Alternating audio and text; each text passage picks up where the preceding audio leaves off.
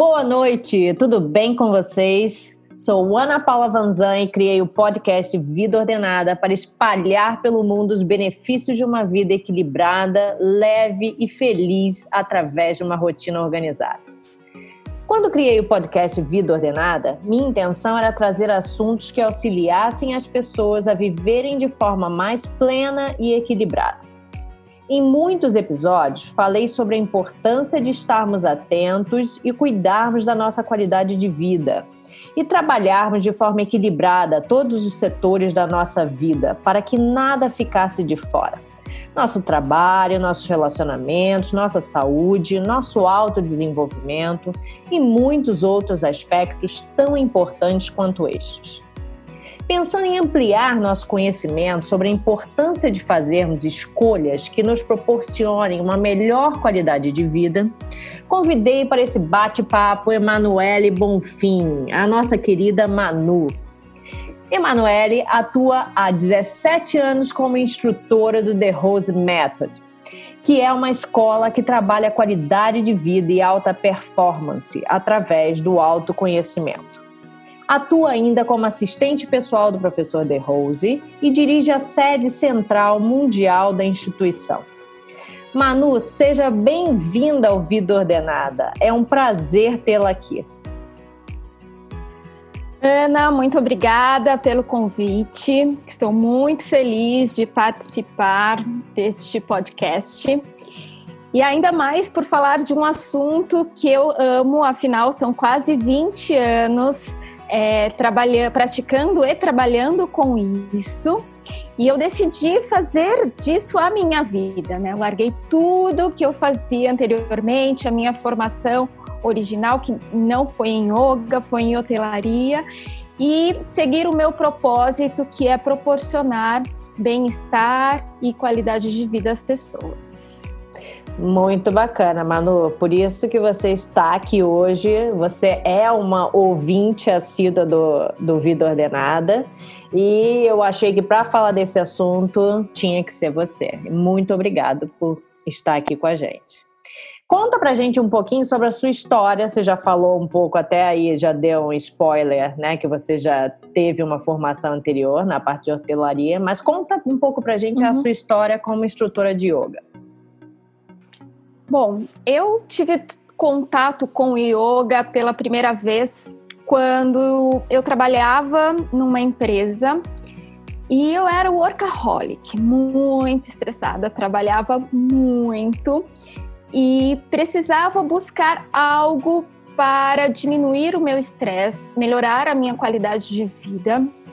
E pesquisei várias coisas, desde dança, terapia, e um belo dia me deparei com o yoga e gostei muito e comecei a praticar, conciliava ali com o trabalho e faculdade. Na época eu fazia faculdade, Nossa. eu trabalhava com fibra ótica, eu fiz curso técnico em edificações. Conciliava tudo isso e num determinado momento, quando eu já estava no final da faculdade, é, aquela incerteza de que tinha escolhido a profissão certa, eu decidi largar tudo e me formar como instrutora e começar uma carreira ali. Por, durante alguns anos conciliei as duas profissões, porque todo mundo entra né, nessas carreiras como professor de dança ou de yoga como uma segunda opção para complementar renda, né? Sim. E eu comecei assim, mas depois eu descobri que era isso que eu gostava de fazer, era isso que eu queria contribuir para a humanidade, e eu fiz uma transição de carreira e deu muito certo. Já são bons anos trabalhando com isso. Muito legal, Manu. Você resolveu mudar de profissão, né? Fazer essa transição e nós é que ganhamos com isso. Adorei. É, tem uma coisa, assim, que desde que eu comecei a praticar, né, na escola, que já tem um ano e meio, é, eu não conhecia a diferença entre o método de Rose e yoga. Né? Eu achava que se tratava da mesma coisa, então quando falava assim yoga é, e eu procurei a escola, eu achei que era isso que eu conheceria lá e somente isso. É, eu queria que você explicasse aí, ainda mais dentro de toda essa sua experiência, né, de 17 anos como instrutora é, do método, que você nos explique a diferença entre o método de Rose e a, o yoga. Ótimo começar com essa pergunta. Então, vamos falar sobre isso para todos entenderem melhor. Imagine que você usa uma hora do seu dia é, chutando alto para a sua aula regular, para a sua prática. Sim. Considerando que você é uma praticante assídua, que pratica diariamente. Estou falando de yoga, um Sim. treinamento poderoso cujo objetivo é expandir a consciência. E agora pegue qualquer técnica desse acervo, meditação, por exemplo, que está dentro do contexto do yoga, e não é um estilo de vida, é um treinamento para conferir potência a um estilo de vida. Todas as outras técnicas também não são um estilo de vida. O que você faz em todas as outras horas do seu dia? Com que tipo de pessoa convive? Do que você se alimenta? Como se relaciona? Como vive quando você não está meditando? Fazendo técnicas corporais ou quando você não está de cabeça para baixo? Você cumprimenta o porteiro, né? Como sugere aquele famoso meme. Não adianta fazer yoga e não cumprimentar o porteiro. Você pode sentar todo dia para tentar plantar uma flor, mas se o terreno for árido, ela não vai durar. Você tem que deixar o terreno fértil para que comece a florescer. Sem Isso chama-se estilo de vida. Aí pronto. Agora vamos falar de The Rose Method. No The Rose Method você encontra um alicerce para um estilo de vida. Tem a convivência com as pessoas que vibram na mesma tônica, networking, uma sólida rede de apoio, estudos, atividades culturais, cursos, treinamentos, passeios, viagens, eventos e muito mais. E é nesse meio que começamos a nossa amizade, né? Isso aí. Muito bacana. É uma amizade que já dura um ano e meio e eu acho que vai ser ainda aí por muitos e muitos anos. Porque eu me achei né, dentro do método e realmente fez toda a diferença para mim, para minha vida, é, em todos os sentidos, né? Que não só como eu pensava inicialmente, que seria uma atividade física, é, e me deparei com um mundo de aprendizados e de é, possibilidades dentro do método. Então, é, realmente, eu, eu, trouxe ela como uma primeira pergunta, porque eu acho importante deixar claro é, que existe uma diferença, e é uma diferença bem grande, né? É, vamos lá, a gente está passando por um momento bem conturbado, né, com esse isolamento social. E eu acho que nunca é, se falou tanto sobre saúde mental e sobre os benefícios da meditação. Eu tenho visto muitas pessoas, né, postando, falando sobre, é, querendo conhecer e saber mais, né, sobre meditação como uma forma de, de, de conseguir é, é, ultrapassar ou sobreviver a toda essa situação, né? é, quais são os efeitos da meditação né, na nossa rotina, no nosso dia a dia? Bom, a maioria das pessoas antes dessa pandemia, né, quando ouvia falar em saúde mental, pensava em doença mental, transtorno mental, é, como para cuidar da saúde precisasse estar doente. Com esse novo cenário mundial, o tema ficou muito popular mesmo, como, como você mesma disse. Então, precisamos esclarecer o que é essa tal saúde mental, né? Uhum. Saúde é uma palavra que nos remete ao cuidado, e mental nos remete à mente. Então, tudo que interferir no bem-estar e estabilidade da sua mente, consequentemente, vai interferir na sua saúde mental. E a falta de cuidado com a saúde mental, aí sim pode nos levar a ter doenças. É, os efeitos da meditação na nossa vida são muitos, como o aumento do poder do foco e da capacidade de concentração, a redução da ansiedade, dos níveis de estresse, dos processos inflamatórios do corpo, o aumento da empatia, redução da agressividade, que tem acontecido muito neste momento, também um fortalecimento do sistema imunológico, aumento da criatividade, da lucidez, da autoestima, mas também tem uma atuação na redução do quadro de insônia e de depressão. Eu poderia aqui citar uma lista imensa de coisas que a meditação proporciona ao ser humano. Mas eu acho que tá bom, né? Sim, sim, já para começar tá ótimo. Perfeito. Vamos continuar então falando sobre esse assunto, porque eu acho que tem muita coisa a ser esclarecida, que eu vejo que existe muita, é, muitos mitos com relação à meditação. Né? Um deles, é, que eu mesmo pensava quando comecei a estudar e a praticar, é que a meditação é a ausência de pensamentos. Né? Então fala pra gente, é isso mesmo? É mito ou é verdade isso? É verdade, sim. A meditação é a parada das ondas mentais. Mas é um estado a ser alcançado. Todo mundo já deve ter tentado sentar e parar o pensamento e achar que é impossível, né? Sim. Mas não é. Tudo é prática, né, Manu? Tudo é prática e conhecimento do processo Sim. para chegar lá. E depende de muito treino, né? Não é de um dia para a noite que a gente consegue chegar a esse estado de meditação, né? A gente tem que ter uma regularidade, treinos para conseguir alcançar esse estado. Sim, regularidade, treino e muitas vezes acompanhamento de um profissional. É sempre importante lembrar, porque no meio desse processo podemos pegar alguns caminhos de dispersão e você achar que está meditando, mas não está. Você está apenas parado, filosofando sobre a vida, com milhares de pensamentos, ao invés de parar a mente, estimulando ainda mais a mente e achando que está meditando e não sim, está. Sim. E como é que a gente pode, a gente faz para controlar os nossos pensamentos? Porque é um turbilhão, né? O tempo inteiro, mesmo quando a gente para para meditar, eles eles estão passando, né? Então vem de tudo. Como é que tem alguma forma da gente controlar esses pensamentos? Sim, tem várias técnicas e algumas fases. Uhum. A nossa mente se comporta como uma criança. O tempo todo precisa de distração mas, como toda criança, precisa de disciplina. A primeira fase é a abstração dos sentidos. É eliminar as interferências externas, como barulho, eletrônicos. Depois, escolher um lugar silencioso.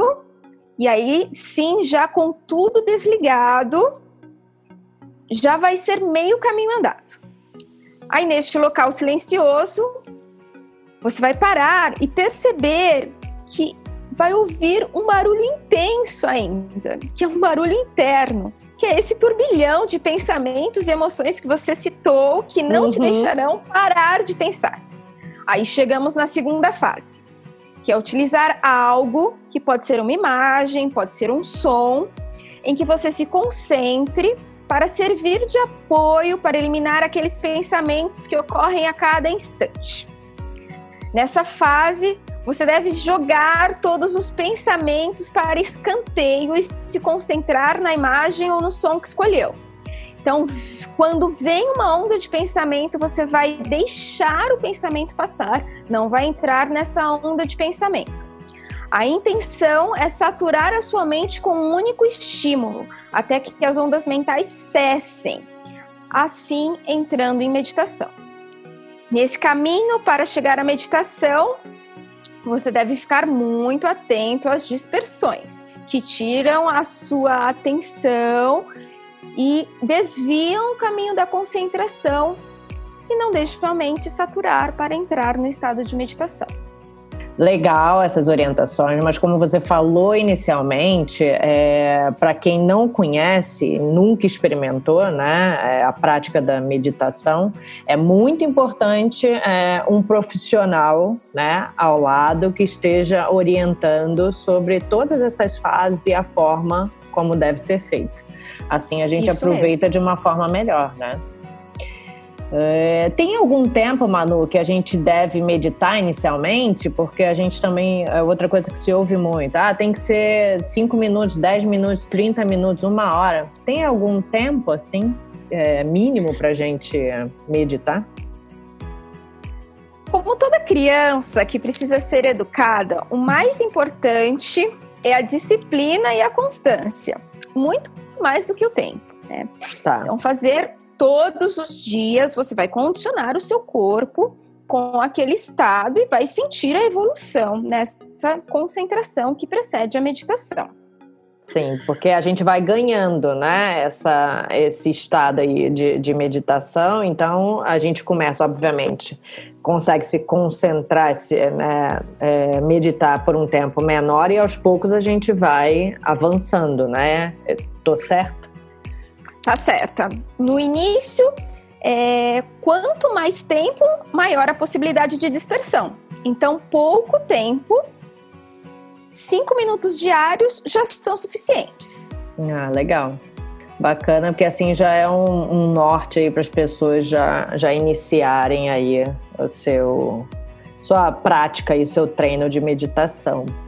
Tem alguma posição que seja mais indicada? É, eu ouço também bastante sobre isso. Alguns falam que tem que ficar sentado, com a coluna ereta, outros podem ficar deitados. O que, que você orienta com relação a isso? Para os iniciantes, sempre sentados com a coluna ereta. É importante o alinhamento da coluna. Mesmo que o iniciante precise se apoiar em algum encosto, na cadeira uhum. ou na uhum. parede, e as pernas cruzadas. Mas se essas pernas cruzadas causar desconforto, ou se você estiver numa cadeira sentado, não precisa cruzar. Tá, tá legal. Quais são, Manu, os principais obstáculos para a conquista da meditação? O que que você nesses anos todos você já, enfim, estudou, observou? O que que mais dificulta é, alcance aí da meditação? Assim como o que a meditação proporciona, eu também poderia citar muitos obstáculos. Uhum. Né? É, eu acho que o principal deles é a instabilidade emocional, né? Porque para a gente parar a mente, precisa das emoções estáveis. A emoção interfere muito na estabilidade emocional. Depois, a falta de foco, quando a pessoa não consegue se organizar para estabelecer uma rotina, por exemplo, para treinar a sua meditação, ou não coloca isso como prioridade na sua vida e quando senta, não senta com a real intenção para fazer a meditação, porque não é o foco principal dela. Sim. Aí, a baixa consciência corporal também, pois não te permite ter a estabilidade do corpo para sentar e fazer a meditação. Por isso que a prática ela tem outras partes, né, para chegar à meditação. E uma coisa que eu tenho visto também como obstáculo para a meditação são modelos mentais viciados. Quando a pessoa pressupõe o que é a meditação e ela faz o treinamento pensando no que vai acontecer ao invés de se deixar levar pelo exercício. Então ela fica filosofando em cima do que poderia acontecer quando ela está lá sentada com ah, as pernas cruzadas para fazer o exercício. Aí acaba interferindo, né? Sim. Não, muito legal. E disso tudo que você falou, vou puxar a brasa para minha sardinha, né? É, que eu concordo plenamente com a questão do planejamento e da rotina né, da importância da gente incluir, se isso é algo que você realmente gostaria de incluir né, na sua vida, no seu dia a dia, que você realmente tenha um comprometimento. Então, separar na sua agenda diária né, um horário onde você vai sentar e se dedicar a, a, essa prática, né, da meditação. Porque senão a gente vê que eu vejo muito, né, com os meus clientes, que eles não conseguem, enfim, é, cumprir é, determinadas coisas porque simplesmente ficam no plano é, mental de ah, eu vou fazer, mas de fato não é colocado, agendado e não há um comprometimento com relação àquilo. Então, Vou mandar meus alunos indisciplinados para você. perfeito. Ó, nós, du nós duas juntos vai dar um match perfeito aqui. É.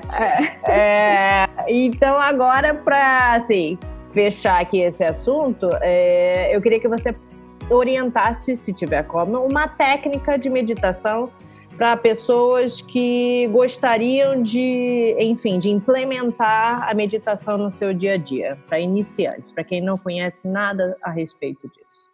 Vou sugerir, Ana, uma técnica hum. que qualquer um pode fazer em casa e é uma, é uma técnica bem iniciante. Bacana. É uma técnica de meditação na chama de uma vela. Então, escolha na sua casa um lugar silencioso, livre de interferências. Acenda uma vela e foque a sua atenção na chama desta vela. Procure eliminar os pensamentos e qualquer outra dispersão, interna ou externa. Se você estiver bem concentrado, na hora em que estiver bem concentrado mesmo, feche os olhos e perceba que um foco luminoso ainda prenderá a sua atenção. Mantenha a atenção naquele foco. Se ele sumir, abra novamente seus olhos, foque na chama da vela, concentre-se, elimine os possíveis pensamentos que irão surgir até saturar a sua mente siga nesse processo até chegar ao ponto que você repita esse exercício várias vezes e perceba que não precisa mais da vela, que apenas ao fechar os olhos você consegue visualizar aquele foco luminoso e prender a sua atenção ali. Muito legal. Bacana, já fiz muito com a vela e eu acho que uma dica legal que a gente pode dar pro pessoal que eu conheci lá na escola é aquela velinha que vocês usam, que é ela é o quê? Eletrônica? Né? Ela é ela bateria. É eletrônica. É. Ela é eletrônica, é a bateria, tem a bateria e a pilha você uhum. encontra aí na internet facilmente e ela parece muito a chama de uma vela real. É, já pratiquei muito com ela, muito bacana. Então é uma dica aí pro pessoal também. Vamos lá, agora vamos falar, Manu, sobre respiração, tá? Que é, é, algo também que eu encontrei na escola e que me ajudou muito a me equilibrar né? Assim, emocionalmente, em todos os momentos, não só quando eu estou praticando lá, mas em todos os momentos que eu sinto que eu né, me desequilibrei. Então, nesse momento, eu acho que é importantíssimo a gente falar dos benefícios é, que tem sobre é, a respiração. Né? A respiração é, é um ato mecânico que a gente faz diariamente, né, e por toda a nossa vida. E é incrível como a gente não dá a devida atenção a ela. Inclusive, eu quando comecei a praticar, eu vi que eu respirava de forma errada, né? Que vocês sempre usam o exemplo do bebê, e quando a gente nasce, a gente, a gente é. respira é. É, perfeitinho, né? Certinho. Então, inspirou, dilata o abdômen, expirou, né? Ele murcha. Então, a gente chega a um determinado momento, eu sei lá porquê, a gente inverte isso, né? Quando inspira, é, entra o abdômen, quando expira é que é, distende ele. Eu sei lá por que, que a gente muda, vocês provavelmente devem saber melhor que eu. Então, eu queria saber qual é a importância de, de fazer essa respiração, esse exercício né, de respiração consciente, não só nesse momento que a gente está passando, né, dessa, desse isolamento social, mas na nossa vida.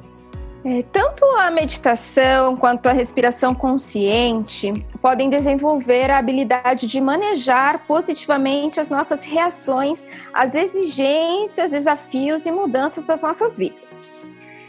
Assim, a gente passa a reconhecer os nossos limites e trazer mais satisfação à vida, como cuidado com a saúde mental, que é o que o momento pede. Né?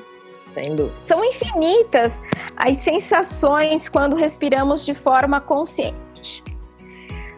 A respiração consciente produz uma maior oxigenação e melhora a produção de endorfinas. Então há um sentimento de felicidade, de revitalização geral do seu corpo. Ela registra e reflete todas as variações do nosso fluxo emocional e mental. Quando interferimos no ritmo respiratório de forma adequada, podemos criar situações favoráveis ou ainda reverter aquelas que não sejam do nosso agrado.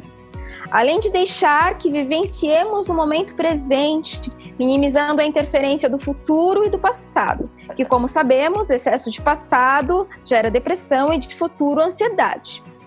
Existe um ritmo orgânico estável para se respirar, como você se referiu à respiração de um bebezinho, né? Aquela respiração natural que a gente já nasce. Sim.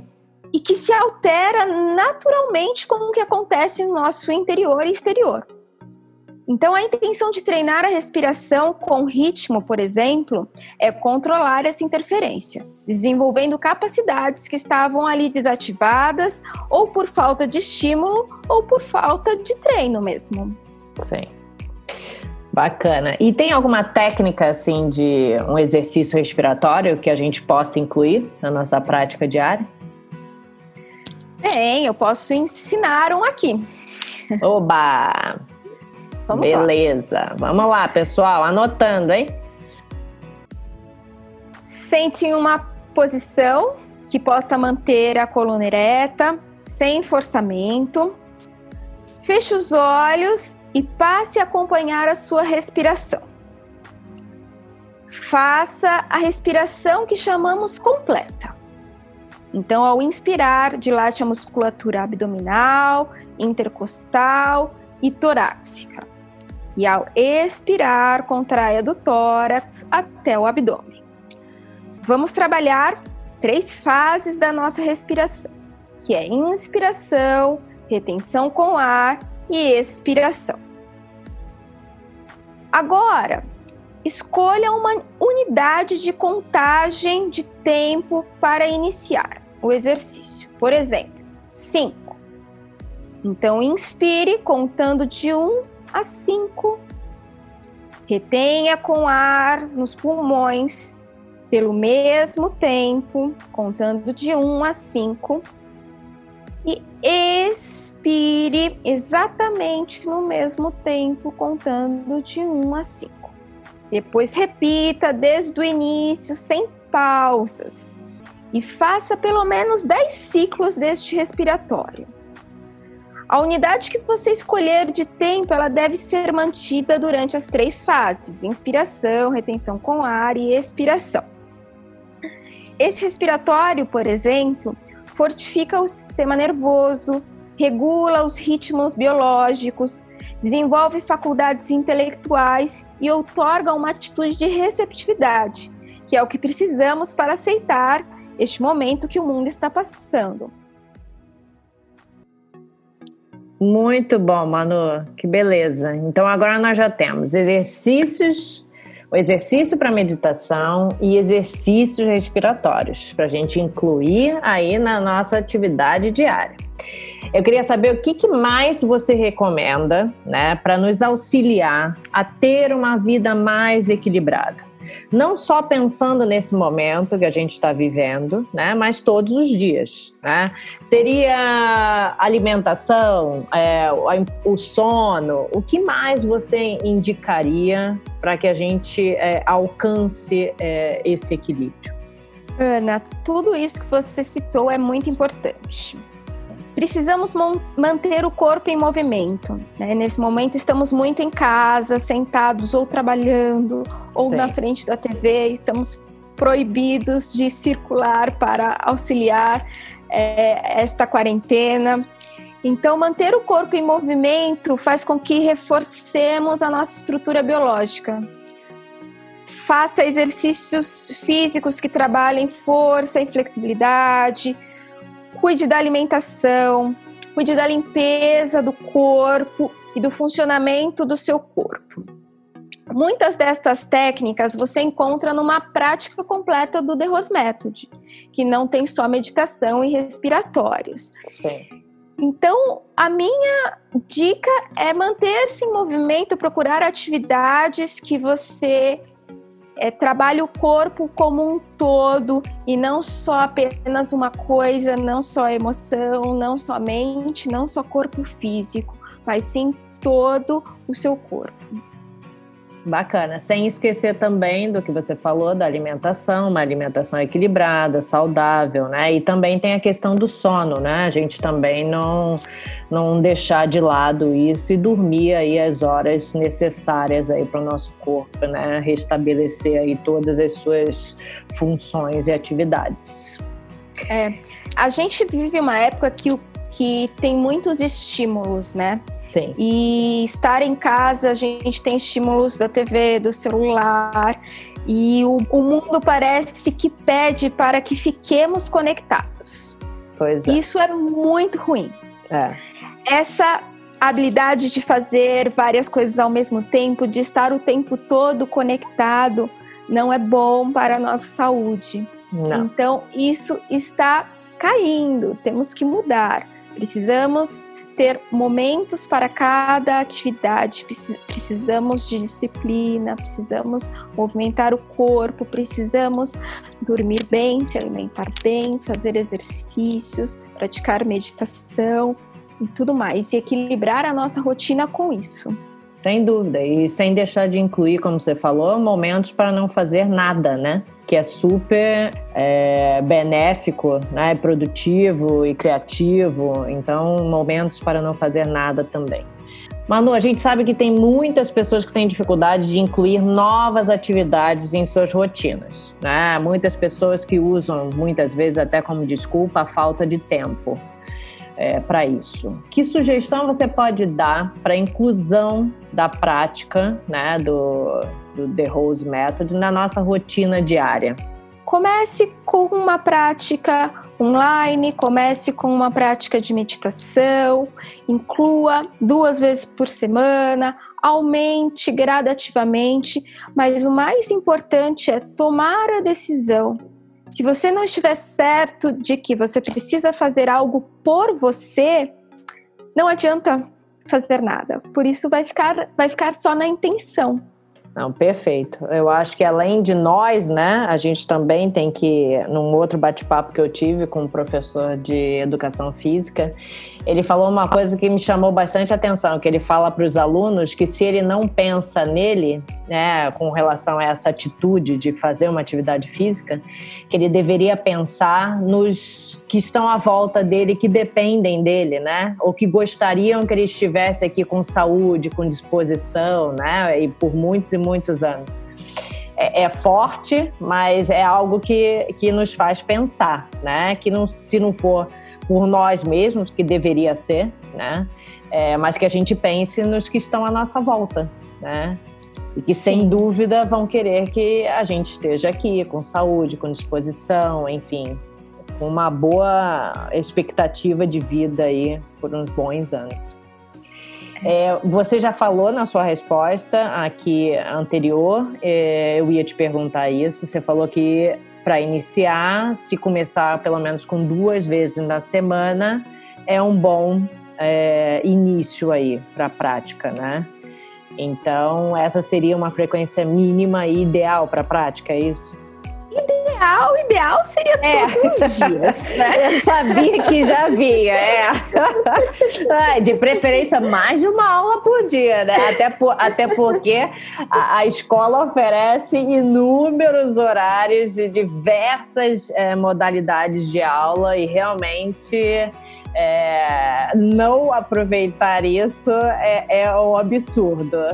É, eu, eu, por incrível que pareça, com a, a quarentena, eu aumentei mais é, é, as minhas aulas. Então, agora, eu antes eu ia duas vezes na semana, ok, fazia duas aulas cada vez que eu ia. Mas agora eu estou fazendo de segunda a quinta. Então eu ampliei aí os dias né, de prática e tem me feito um bem enorme, né? E é legal porque a gente evolui mais rápido, né? Então eu vejo que eu estou evoluindo em, em vários aspectos aí com uma velocidade maior, óbvio, né? Se eu me dedico mais, os resultados vêm mais rápido. É, por que, que eu falo que quanto mais melhor? Pela resposta da sua primeira pergunta, né, sobre a prática e o The Rose Method. Sim. Então, você se conecta com um estilo de vida. É, e a gente aprende o tempo todo. A gente aprende nesse nosso bate-papo informal, a gente aprende em aulas é, que não são só sobre as técnicas, né? A Sim. gente tem algumas atividades que a gente ensina o aluno a cozinhar. Para os nossos alunos tem atividade todos os domingos de culinária. Uma delícia. E vemos filmes juntos, debatemos sobre filmes. Então, você acaba vivenciando um estilo de vida mesmo, né? Mas se tiver que começar, comece, nem que seja por uma aula, mas comece. Sim, importante. Esse pontapé inicial é o mais difícil e o mais importante, né? Então começa e depois com certeza vão amar e aí vão aumentando aí o número de dias, né, a praticar. Manu, muito obrigada pela sua participação e por todas as excelentes orientações e informações que nos passou sobre a importância de buscarmos atividades que nos levem a uma ampliação de consciência e autoconhecimento em busca de uma vida com mais qualidade. Você quer deixar algum recado, alguma coisa aí que complemente já tudo que você falou? Bom, eu fiquei imensamente grata pelo convite e hum. muito feliz em participar desta gravação. Eu quero divulgar aqui a nosso Instagram, arroba Jardins, para que fiquem ligados, pois é, divulgaremos aí ações é, de aulas de meditação gratuitas para todos que quiserem travar contato com esta parte da filosofia. Vai ser uma campanha muito legal e você poderá fazer por um mês livremente aulas em diversos horários. Então já é uma forma de todo mundo travar contato com Sim o The Rose Method. Legal. É, tem a possibilidade de conhecer, né? É, mesmo que seja só ainda uma das vertentes, né? É, do método. Mas é uma possibilidade. Você está informando aqui em primeira mão né? Essa novidade. Sim, sim. Então, nossa, estou me sentindo privilegiada. Eu que quero agradecer a sua participação, muito obrigado por você ter aceitado. E eu vou deixar no Instagram da Espaço Ordenado, na descrição desse episódio, todos os contatos, tá, da escola, do The Rose Method, para quem quiser, né, conhecer mais sobre o trabalho desenvolvido é só acessar e começar a acompanhar a escola.